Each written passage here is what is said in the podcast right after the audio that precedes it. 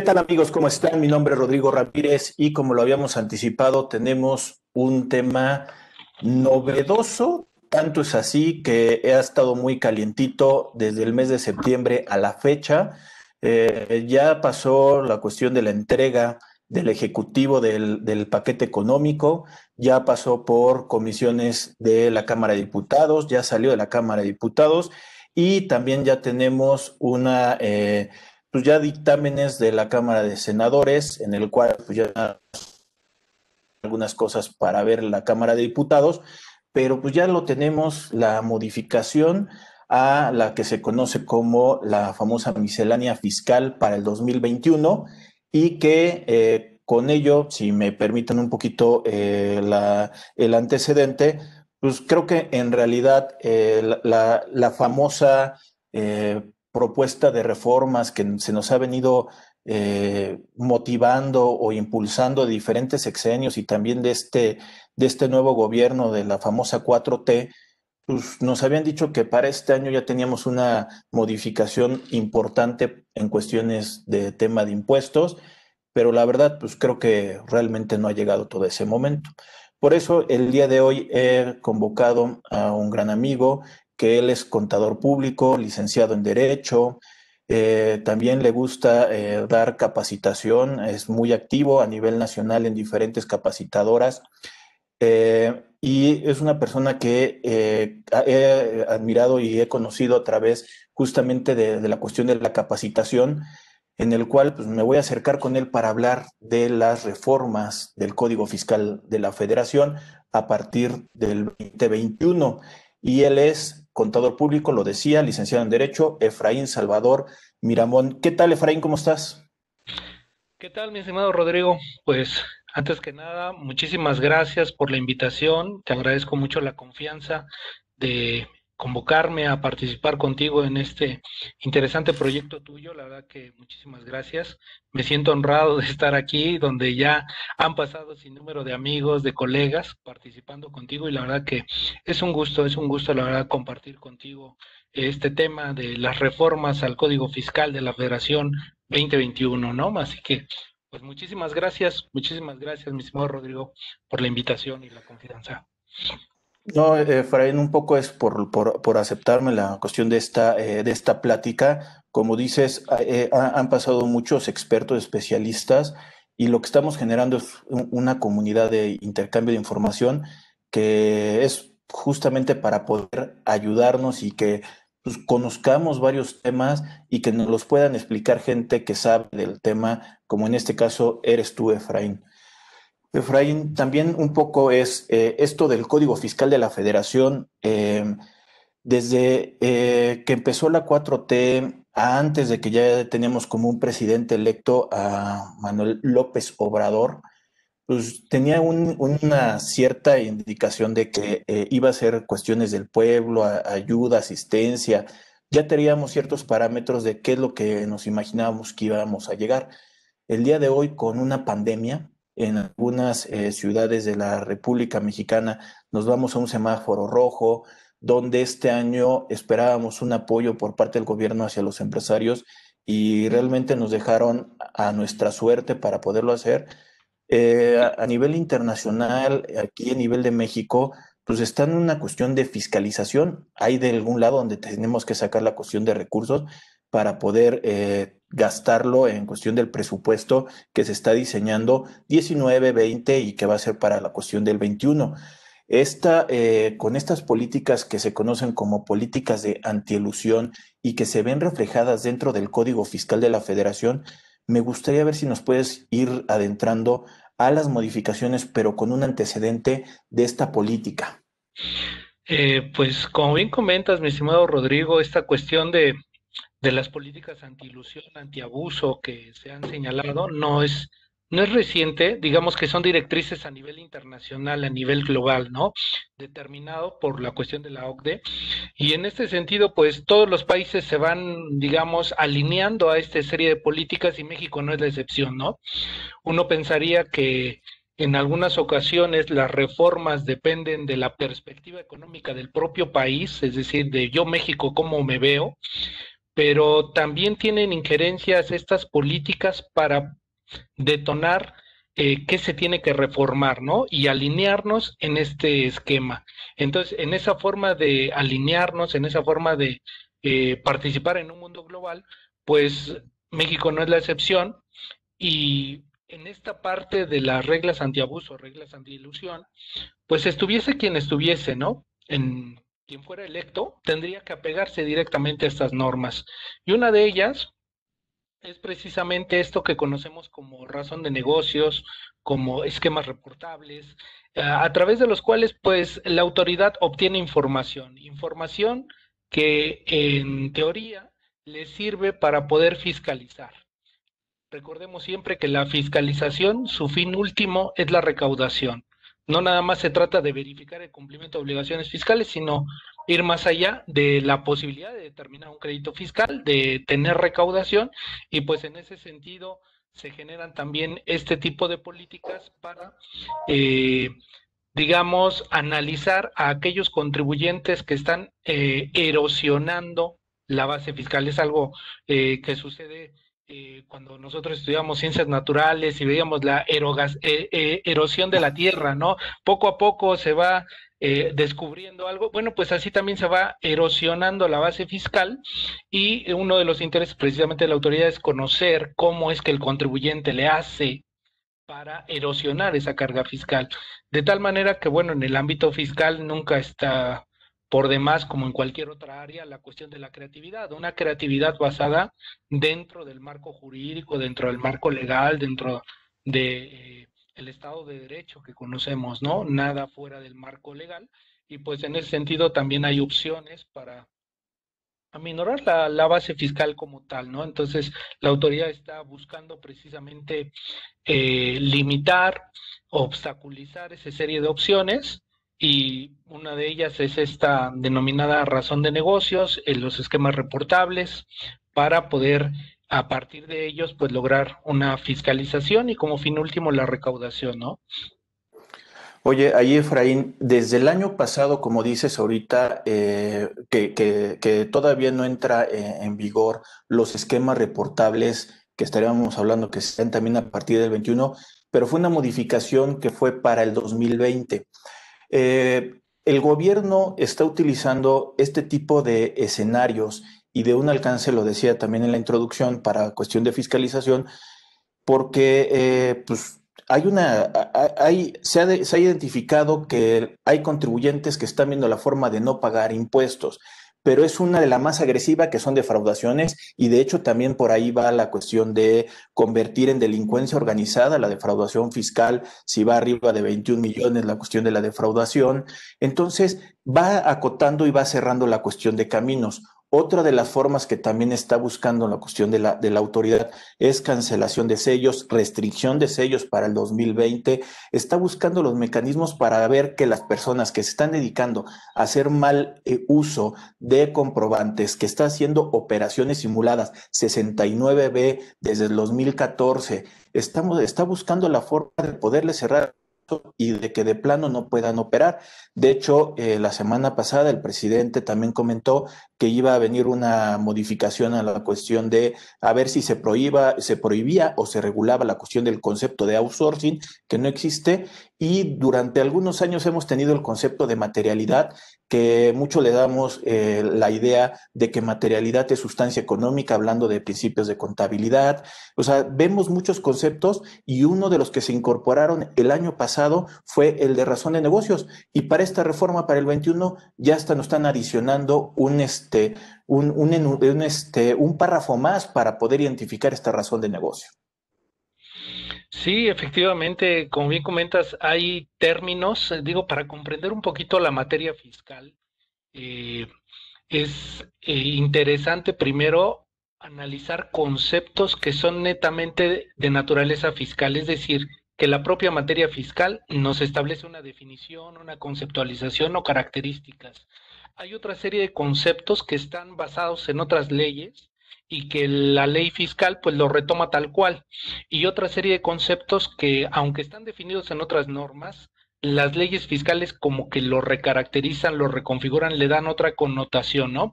Entonces, en este sentido, primero, comprender eh, que hay conceptos de naturaleza fiscal, como por ejemplo el término partes relacionadas, ¿no? El término partes relacionadas solamente existe en el mundo fiscal y eh, existe una definición, te dice las características y todo el rollo, ¿no? También, por ejemplo, otro ejemplo de, de, este tipo de conceptos es el de previsión social, ¿no? El artículo 7, en su quinto párrafo, define qué se entiende por previsión social para fines de la ley del impuesto sobre la renta. Entonces, son términos de carácter fiscal. Ahora, con esta situación en el 2020, como bien comentas, este nacimiento del tema de razón de negocios y que todavía no hemos visto con tanta claridad la aplicación de esa norma, todavía no la, la hemos visto de manera ya contundente y ya tiene una reforma, ¿no?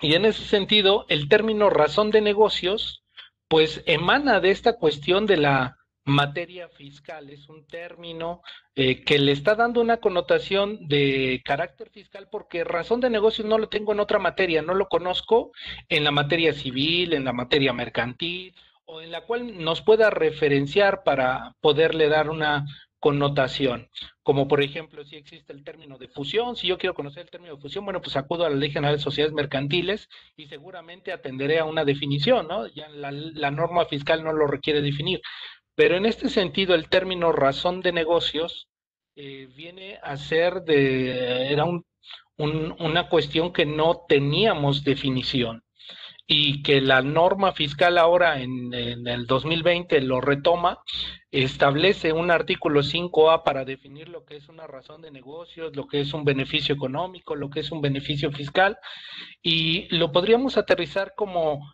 ¿qué es lo que me motiva a llevar a cabo una operación? Eso que me motive a llevar a cabo una operación es lo que al final aterrizaría como beneficio económico.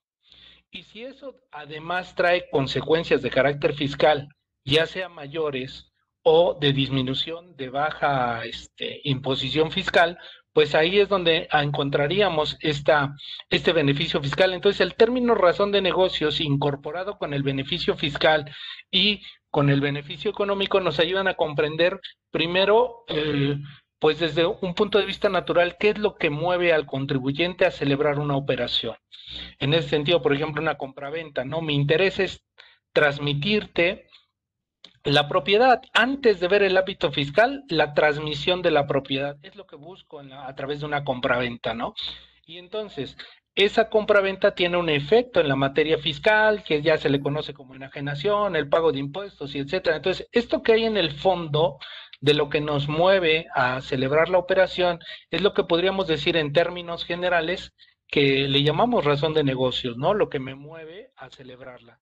Ahora bien, ha habido, como bien comentas, esta cuestión de la defraudación, esta cuestión tan grave de, de no tanto de la venta de facturas que se le ha etiquetado de esa forma, ¿no? Sino a sustentar operaciones inexistentes con un comprobante fiscal no es que la factura sea falsa, lo que es inexistente es la operación que ampara ese comprobante, ¿no? Pero es un poco más este, técnico. Y en ese sentido, pues eh, la autoridad lo que ha buscado a, a través de esta razón de negocios a partir del 2020 es indagar esa motivación del contribuyente y si como consecuencia de esa motivación solamente fue el beneficio fiscal sin un beneficio económico, es donde la autoridad puede ahora decir, bueno, pues no se debió de haber seguido el camino A, sino se debió de haber seguido el camino B, porque bajo este camino B hubieras pagado mayores impuestos, ¿no? Entonces el único beneficio que tuviste fue el fiscal, y entonces ahí es donde viene la complicación o la situación de acreditar ante la autoridad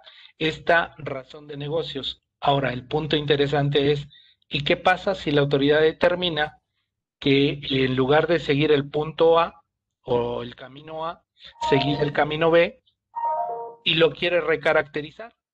Decíamos, bueno, que lo recaracterice, que me eh, calcule la omisión, las, los recargos, las multas, y listo, ¿no? Había una parte que señalaba que solamente esa recaracterización tenía consecuencias en el ámbito nada más administrativo no había consecuencias en el ámbito penal. Ahora la reforma, esta parte de, reforma dentro de este párrafo es que la cuestión penal va a ser independiente a la parte administrativa, ¿no? a la parte del crédito fiscal. Entonces, ese sería un punto muy interesante de esta reforma del 2021 en torno a lo que es el tema razón de negocios, ¿no? Sí que es algo delicado para nosotros, porque, pues, ¿cuántas opciones hay, por ejemplo, de hacer una transmisión de propiedad? Y entonces, dependiendo de cuál yo haya elegido, es como se me va a sancionar y ahora desde el punto de vista penal, ¿no? Entonces, esa, esa parte tan delicada que quedó abierta en esta reforma es la que nos, nos lleva precisamente a considerarla para el siguiente ejercicio.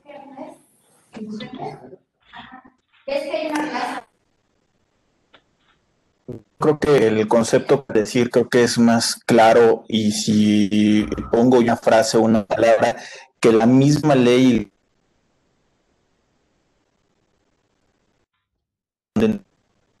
y es eh, cuando tú eh, hagas un eh, de operación que eh, sea meramente la opción de disminuir el tema de impuestos, ahí ya no hay razón de negocios. Porque el punto comparativo, como está diciendo, va a estar difícil va a ser una cuestión muy subjetiva que se puede plasmar en números, pero una realidad es, oye, la, una de las preguntas que se puede hacer, se hacer desde que se incorporó el 69B bis, cuando se hablaba de la cuestión de la transmisión de pérdidas indebidas, justamente con el término de razón de negocios. El, el no pagar, el optimizar pago de impuestos podrán decir que sí, va una cuestión de administración de un recurso económico, en este caso económico, entonces yo creo que sí valdría la pena ahí.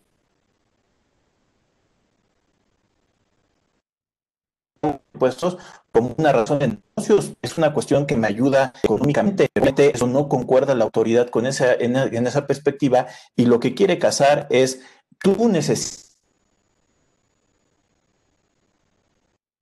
y yo voy a ver los mismos que puedo, porque ya se están juntando, como lo decía yo también hace ratito, lo estabas diciendo tú también, está la materialidad, está estrictamente indispensable el artículo que de la ley de impuesto sobre la renta que me habla, que es el 27 fracción primera, que es estrictamente indispensable, que esté vinculado con la cuestión de la generación de un ingreso o de la operación. Entonces son muchos conceptos que creo que el día de hoy tienes que estarlos cuidando eh, en una realidad es, si tú haces una operación normal y transparente, todos los conceptos estrictamente indispensable, materialidad y razón de negocio se deberían de dar por sí solo. La bronca es cuando viene una persona y te empieza a revisar y de manera subjetiva o por o, una manera, déjame decirlo así, gandalla, te empieza a poner cosas o trabas por el simple hecho de eh, ejercer facultades de comprobación o simplemente por el hecho de recaudar.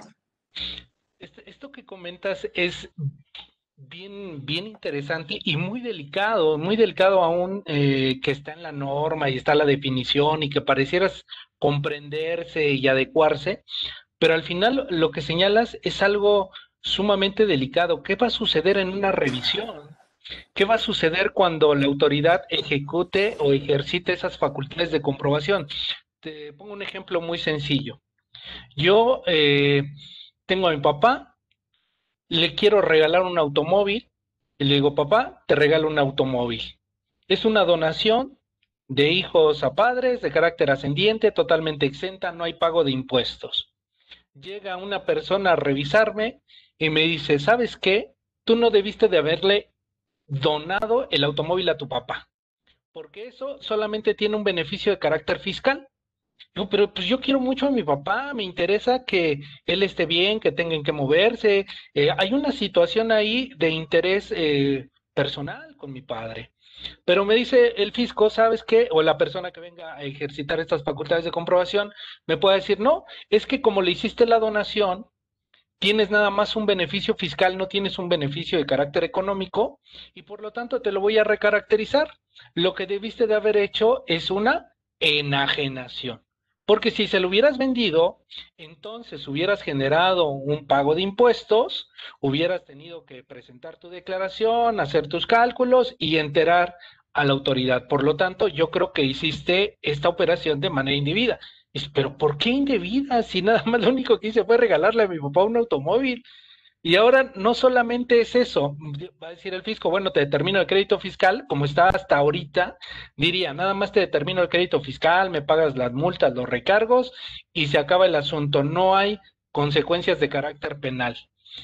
No vaya a ser ahora, bueno, ahora como está proponiéndose y como ha ido en este devenir de, de, la iniciativa y la aprobación que ya regresó a Cámara de Diputados, aprobándose tal cual esta situación, ahora se diga, bueno, independientemente de que me pagues el tributo por esta operación que realizaste, ahora eh, significa que cometieron un delito, que cometieron el delito de defraudación fiscal porque su intención era omitir el pago de impuestos. Y, y dice uno, pues qué barbaridad, ¿no? O sea, yo no estaba cometiendo ninguna falta, nada más que a los ojos de la autoridad fiscal presupone que hay una situación únicamente de beneficio fiscal, pero y con base en ello aplicar esta situación de que no hay razón de negocios, ¿no?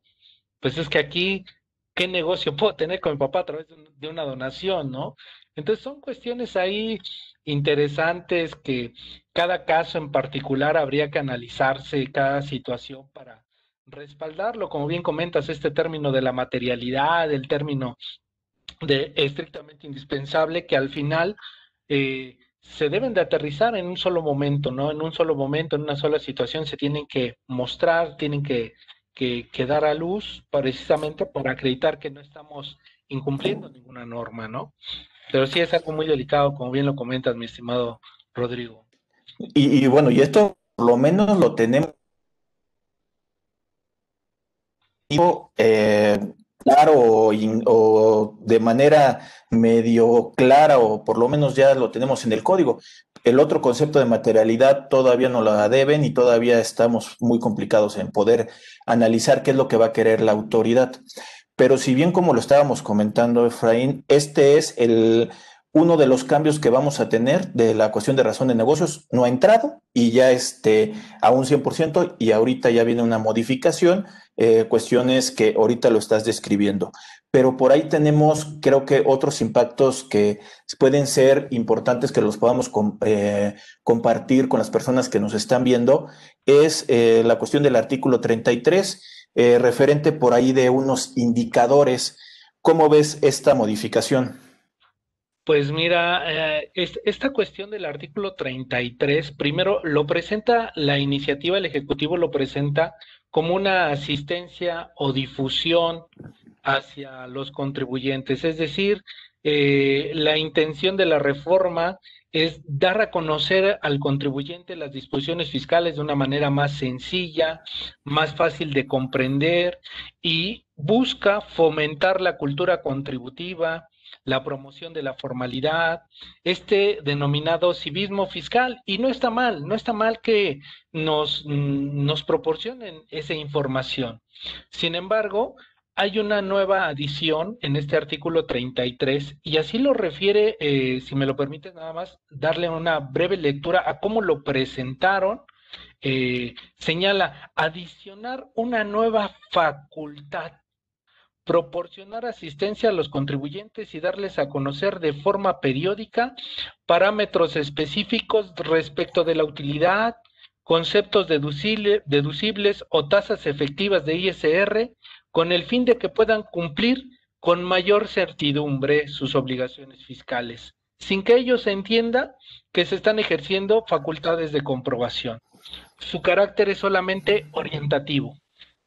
Cómo están los demás contribuyendo, cuál es su margen de utilidad, cuáles son las deducciones. Yo, yo cuando leí dije, bueno, está bien que me digas cómo están las utilidades de los otros, cuáles son las deducciones a las cuales yo tengo derecho, no está mal, cuáles son las tasas efectivas, ok, correcto, bueno, pues es parte de la información. Pero ahora señalan ya cuando queda plasmado en la norma, porque es la exposición de motivos. Dice uno, bueno, pues no está tan mal. Pero ya cuando queda plasmado en la reforma, en la fracción, pareciera ser que es una nueva, eh, estas cartas de invitación que luego nos llegan y nos dicen, oye, fíjate que no has pagado, este, ahí te recuerdo, ¿no? Bueno, pues ahora lo, lo que se observa es que va a hacer esta publicación de indicadores márgenes de utilidad y tasas efectivas de impuesto por sector económico o industria.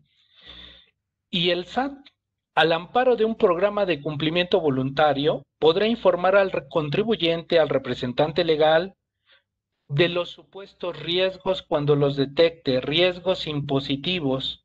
Dichos programas no son de carácter vinculante, es decir, te voy a decir ahora, mira, Fíjate que si tú eres un restaurante, te comento que los demás restaurantes están teniendo un 20, un 25% de utilidad y tú estás teniendo un 5% como que algo está extraño contigo. Entonces, pues nada más te pido que te pongas abusado porque los demás están teniendo un 20% de utilidad. Tú algo has de estar haciendo que tiene solamente un 5% y por eso estás contribuyendo menos. Pero también recordemos que dice uno, bueno, si, si el río suena, esto significaría, ¿qué pasa con una visita, digo con una visita, con una invitación?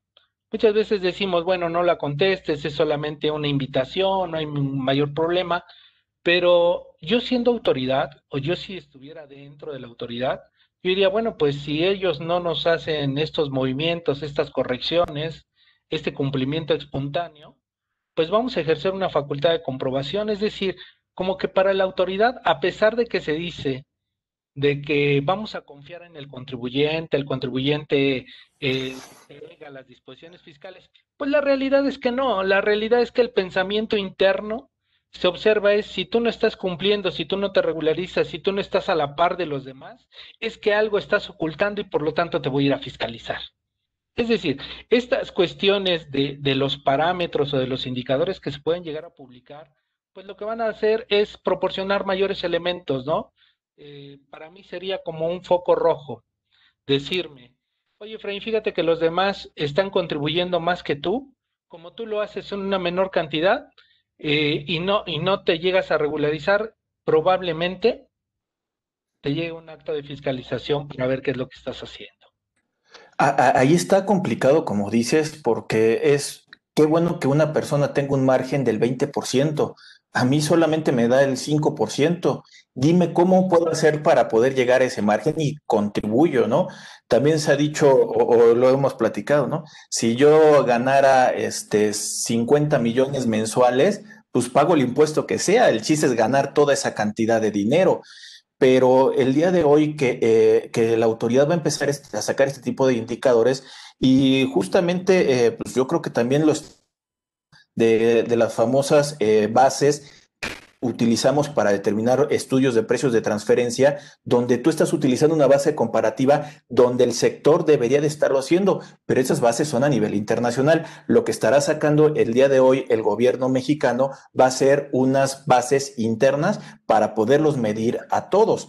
La bronca es que eh, creo que muchas de las veces el problema de las empresas medianas, de las pymes de, que tenemos aquí en México, nuestro problema es el costeo, el, el control del costo, que muchas veces lo llevamos de una, de una manera muy empírica y sin hacer un análisis respectiva que justamente nos dan estos factores sin necesidad de, de, de querer omitir pago de impuestos, sino la propia forma de la administración nos está llevando a que no llevamos un presupuesto para poderlo comparar con la cuestión de un costo. Por lo tanto, se nos está yendo ahí efectividad. Eso sí puede ser una realidad, pero que la autoridad lo empiece a tomar y te empiece a reubicar cosas diciendo, pues mira, no lo sé, pero tú me tienes que pagar un 20% de utilidad y me lo vas a pagar, pues mejor que pongan tasas fijas ya sobre el ingreso tú te dedicas a esto, págame el 20, el 50, el 1% y ya nos evitamos la bronca de estar cumpliendo requisitos de formalidad de cuestión de las deducciones, porque es más, eh, nos dedicamos más a cubrir necesidades fiscales con comprobantes que propiamente lo que nos dedicamos en un tema administrativo, un tema de operación. Mejor que nos digan, ya quítate de broncas, quítate deducciones, ingresos directamente, eh, una tasa de impuesto y creo que la simplificación administrativa va a ser para todos. No, como bien comentas, esa sería una opción más para poder, pues, quitarse toda esta carga, ¿no? Porque ahora eh, también hay que verlo no solamente en la parte negativa, considero, sino también como un área de oportunidad, ¿no? Es decir, si, si bien estamos viendo esta cuestión que puede darse con los márgenes de utilidad y todo lo demás y estos indicadores, pero para mí como empresario me sirva como un detonante para saber qué está pasando en mi empresa. Muchas veces como empresarios cumplimos nada más con la materia fiscal para que en apariencia no nos molesten, para que en apariencia dices, bueno, pues ya le cumplí al fisco, ya no voy a tener molestias, me puedo dedicar a hacer mi operación. Pero tal vez esto podría también ser detonante interna para mi empresario, para decirme, oye, ¿cómo están tus cuentas? ¿Qué tan eficiente es tu negocio? ¿Vale la pena tu negocio? ¿En dónde estamos perdiendo? Hay veces que, que perdemos de vista, eh, como bien comentas, la parte operativa, la parte interna de mi empresa, la parte financiera, por estar eh, tan enfocado en la materia fiscal, ¿no? Entonces también esto podría ser una oportunidad para presentarle números a nuestro empresario también. No solamente yo como empresario, sino como contador. ¿Sabes qué? Mira, te traigo y te muestro cómo están tus márgenes de utilidad. Te muestro cómo estamos costeando y que en mi opinión esta parte que por años se ha llevado a gastos, por años se ha considerado de X o tal manera, pues no debiera estar ahí de acuerdo a, a nuestras normas de información financiera, de acuerdo a los criterios prudenciales y el juicio crítico del contador debiera estar en costos por estas, por estas y por estas eh, consideraciones. Es decir, abrir un área de oportunidad para nosotros también y para nuestros empresarios para un, una mejor toma de decisiones en el ámbito de los negocios, ¿no? Entonces, también serían esos puntos de interés, pero desde un punto de vista también positivo, ¿no? No nada más la parte de decir, bueno, vamos a tener esta problemática, pero también analiza esto porque si en el remoto caso llegamos a ser sujetos de estas cuestiones, pues tengamos elementos, ¿no? Para demostrar, para acreditar, para decir, mira, esto es lo que sucedió, esto es lo que yo estoy viviendo. Hace, uh, el día de ayer tuvimos ahí una charla y decíamos, es que la pandemia no es igual para todos, cada quien vive su, su reclusión, su encierro, la forma de, de pasar esta situación de crisis de salud la vive diferente. Pero lo mismo sucede en este ámbito financiero. Cada empresa vive su propio negocio de forma diferente. Hay empresarios que a veces dicen, no me interesa ese 20% que está ganando los otros. Yo con esto estoy tranquilo y estoy bien. dices, bueno, pues se respeta, ¿no? ¿Cómo puede llegar ahora la autoridad a decirme algo distinto? Pero sí sería importante fortalecernos eh, crear estos ámbitos que a lo mejor no estábamos acostumbrados a ver mis estados financieros, a ver mis márgenes de utilidad, a ver los efectos de mi toma de decisiones, pues eh, ya desde un punto de vista eh, financiero o operativo, ¿no? También es un área de interés, considero yo, para estos efectos, mi estimado Rodrigo. Sí, Efraín, ese es, yo creo que es un punto de oportunidad. O sea, creo que eh, el tema de pago de impuestos cada vez va a ser más automatizado. Creo que el área del contador creo que cada vez va a ser menos para irse para ese lado y creo que tenemos que regresar a cuestiones básicas como contabilidad, normas de información mexicanas, internacionales, eh, contabilidad analítica, costos. Este, creo que tenemos que regresar a muchas cosas a poder eh, reconfigurar cosas de la empresa que lamentablemente durante muchos años hacia atrás eh, le dimos en la torre a nuestros números por cubrir el tema fiscal o por una cuestión de eh, llevar contabilidad fiscal que dicen que no existe, está en el código la cuestión de la contabilidad electrónica, que es la cuestión fiscal, eh, pero bueno, ahí al final de cuentas creo que hay muchos puntos de oportunidad.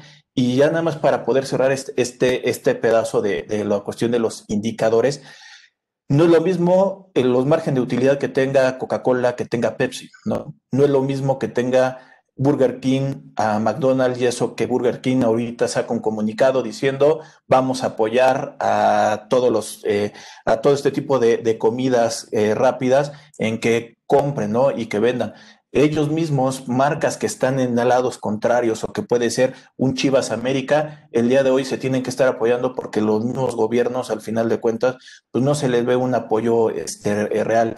Y las indicaciones que puede tener uno al otro con margen de utilidades, gastos, operación, número de trabajadores, eh, plantas, es muy diferente entre uno y el otro y no va a ser un punto comparable con micros o medianas empresas que tengan un mismo margen de, utilidad. Eh, permíteme aquí invitarlos a la gente que nos está viendo, Efraín, que, que Rodrigo Ramírez Venegas, que estamos subiendo creo que contenido interesante que les puede llegar a servir en, el día a día y que también le den un like a la página de, Facebook, que subimos contenido diferente y que creo que les puede ayudar a entender algunos términos o algunas eh, pláticas que podemos tener, que traemos gente experta y especialista para hablar de estos temas. Dentro de, las modificaciones que tenemos para el 2021, si es que todo va todavía sin, sin alguna modificación, por ahí tenemos el término de eh, modificaciones referentes a embargo precautorio. Efraín, ¿qué, ¿qué, podemos saber de ahí? Fíjate que este tema del embargo precautorio o del aseguramiento precautorio, porque hay, hay términos eh, que habría que distinguir. Hay embargo precautorio y embargo definitivo, por ejemplo, ya cuando existe la determinación de un crédito fiscal, cuando ya nos dice el fisco después de una revisión, esto es lo que debes, ¿no? y por lo tanto ya hay un crédito fiscal que si no se impugna se considera firme, se considera consentido y por lo tanto pues habría que, que liquidar. Y entonces para efectuar la liquidación o el pago, la extinción de ese crédito fiscal, por un lado está el embargo definitivo, que es cuando ya el fisco llega y te dice vengo a cobrarme, hace eh, el procedimiento coactivo o el procedimiento administrativo de ejecución que conocemos, y por el otro está el embargo precautorio, es decir, como tengo temor de que te vadas, de que desocupes el local, de que te eh, eh, pues realices manipulaciones para dilapidar tus bienes y no pagar el crédito, entonces realizamos un embargo precautorio. Pero ahí hablamos de un crédito fiscal. Pero hay otra cuestión interesante que se denomina como aseguramiento precautorio, que es una medida de apremio. Se ha dicho, bueno, cuando la autoridad quiere ejercer facultades de comprobación y yo no la dejo que actúe, entonces ella va a aplicar estas medidas de apremio, es decir, primero va a utilizar la fuerza pública para que yo ceda a lo que la autoridad está solicitando. Si no, va a aplicar una multa.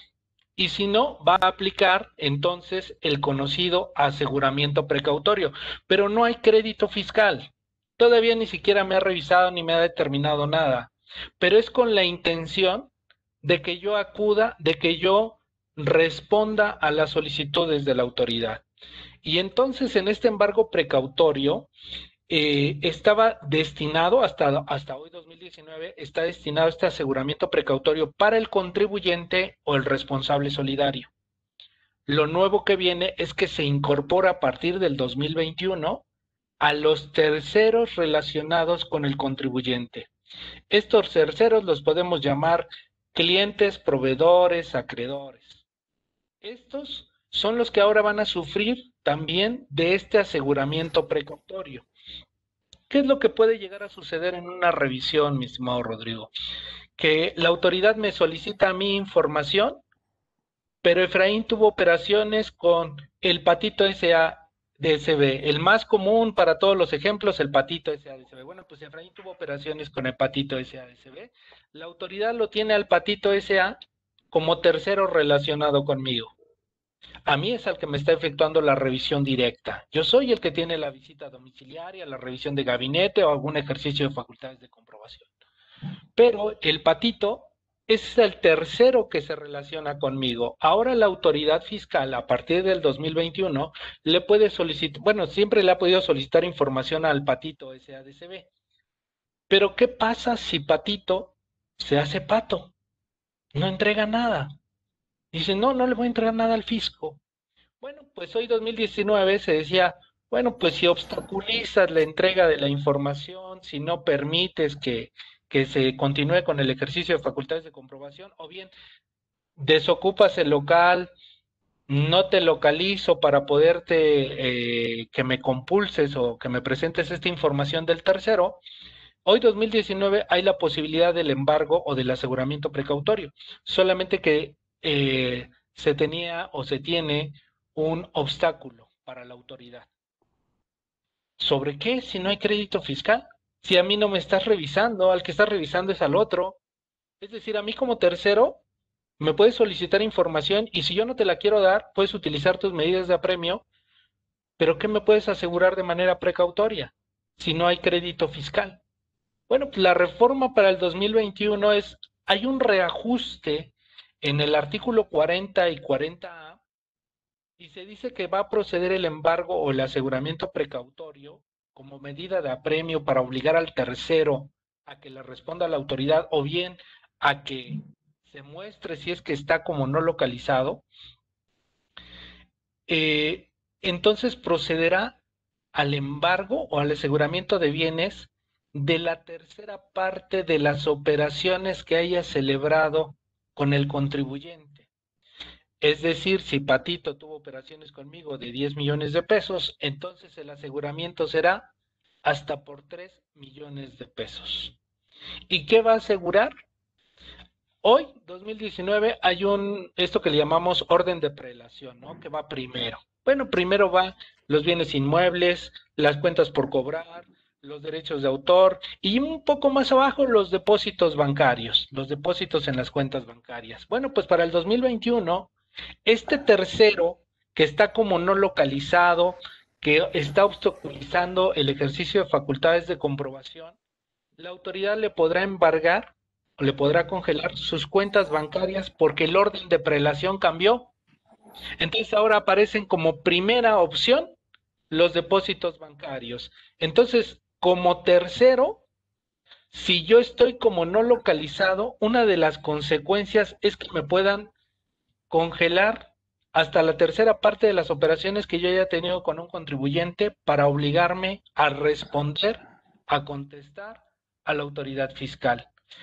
Muchas veces hablamos de cuáles son las consecuencias de no estar localizado con la autoridad fiscal. Hicimos, bueno, no corren los plazos de prescripción, este, tenemos ahí algunas otras situaciones que, provocan el no, no, estar localizado, ¿no? Pero una de ellas es que si están revisando al contribuyente y a mí me tienen como no localizado, yo soy tercero, y la autoridad eh, me quiere notificar esta que yo le proporcione información sobre dicho contribuyente y como no me localiza, lo que va a hacer es el congelamiento de cuentas bancarias. Entonces, ya estamos en un riesgo mayor como terceros, ¿no?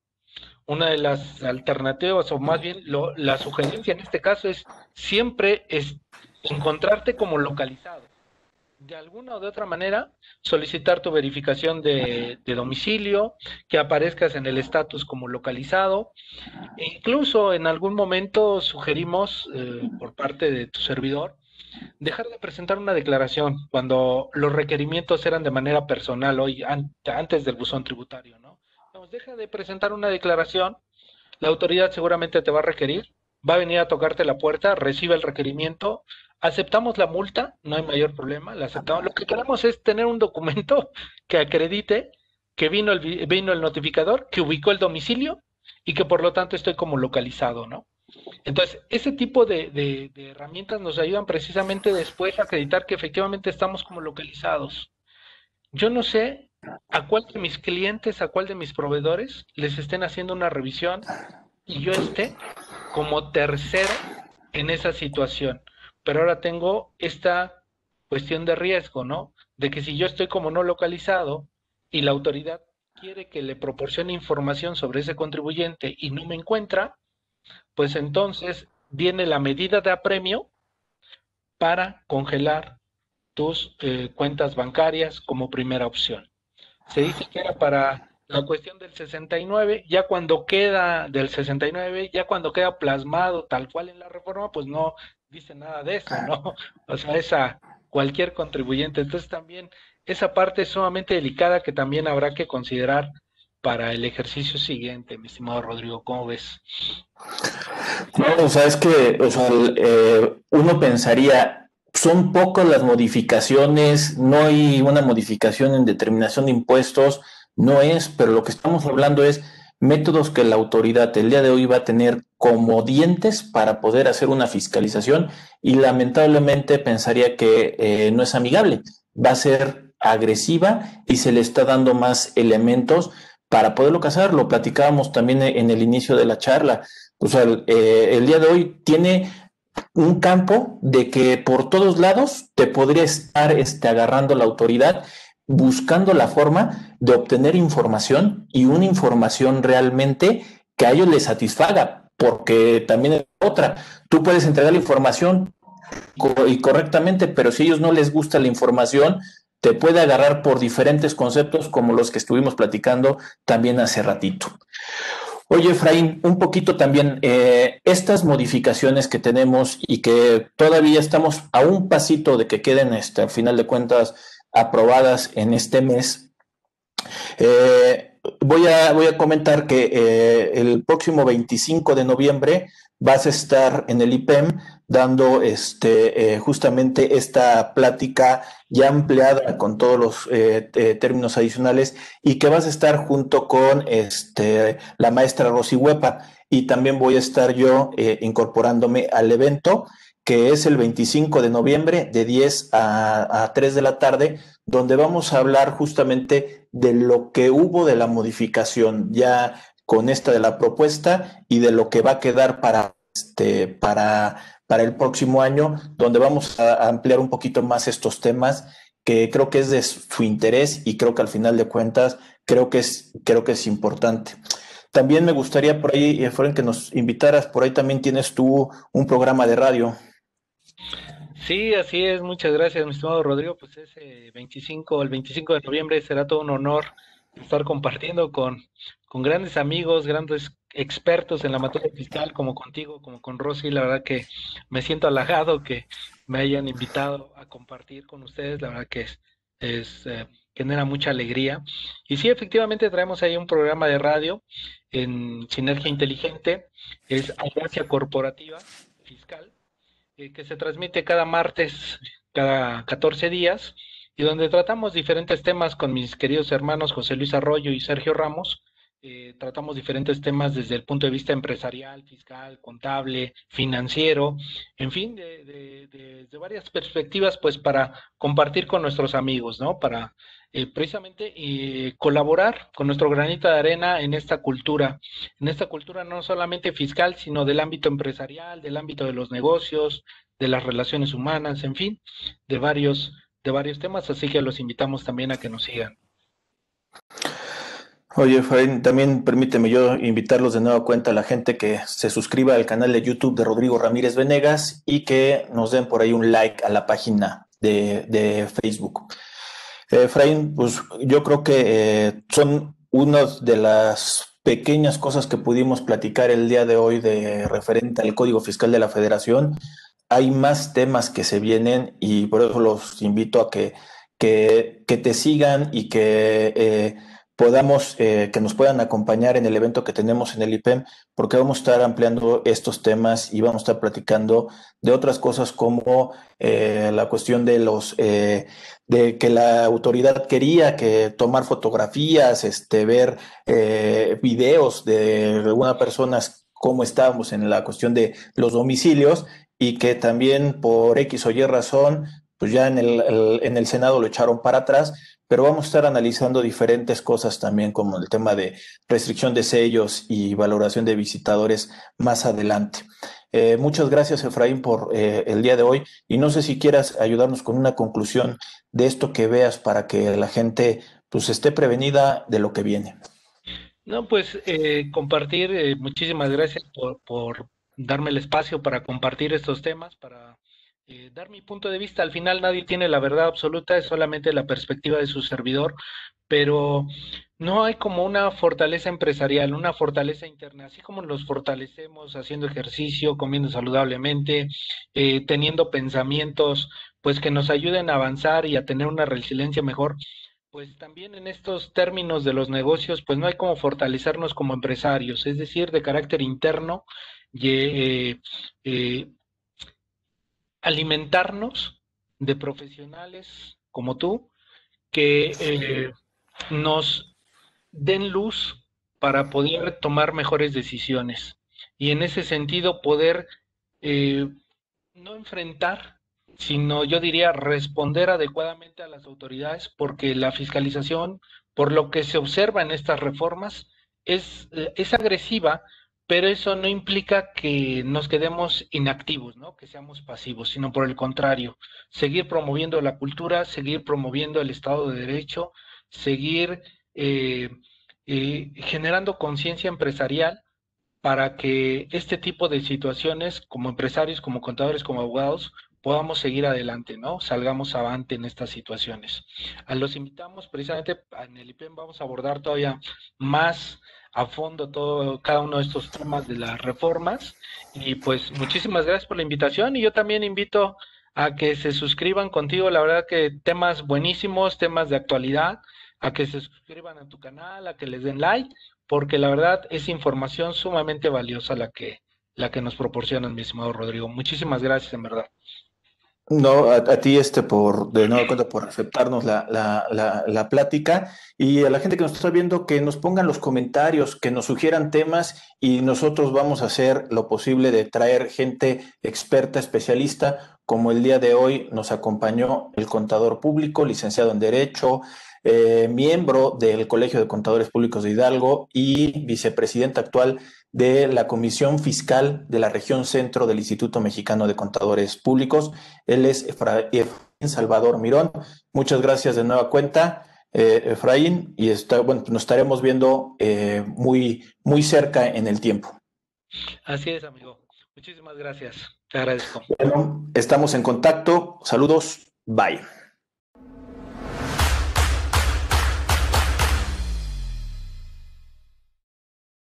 Si llegaste hasta aquí, te pedimos que te suscribas al canal de, YouTube de Rodrigo Ramírez Venegas y también que nos apoyes dándole like a la página de Facebook. Te recordamos que si tú quieres saber más de 10 datos rápidos que te pueden llegar a, servir en tu día a día, aquí, apriétale aquí, aquí lo estamos poniendo. Y también te sugerimos que le puedas dar like a esta lista que lo que te va a ayudar es a darte contenido de las entrevistas que estamos realizando a través del canal.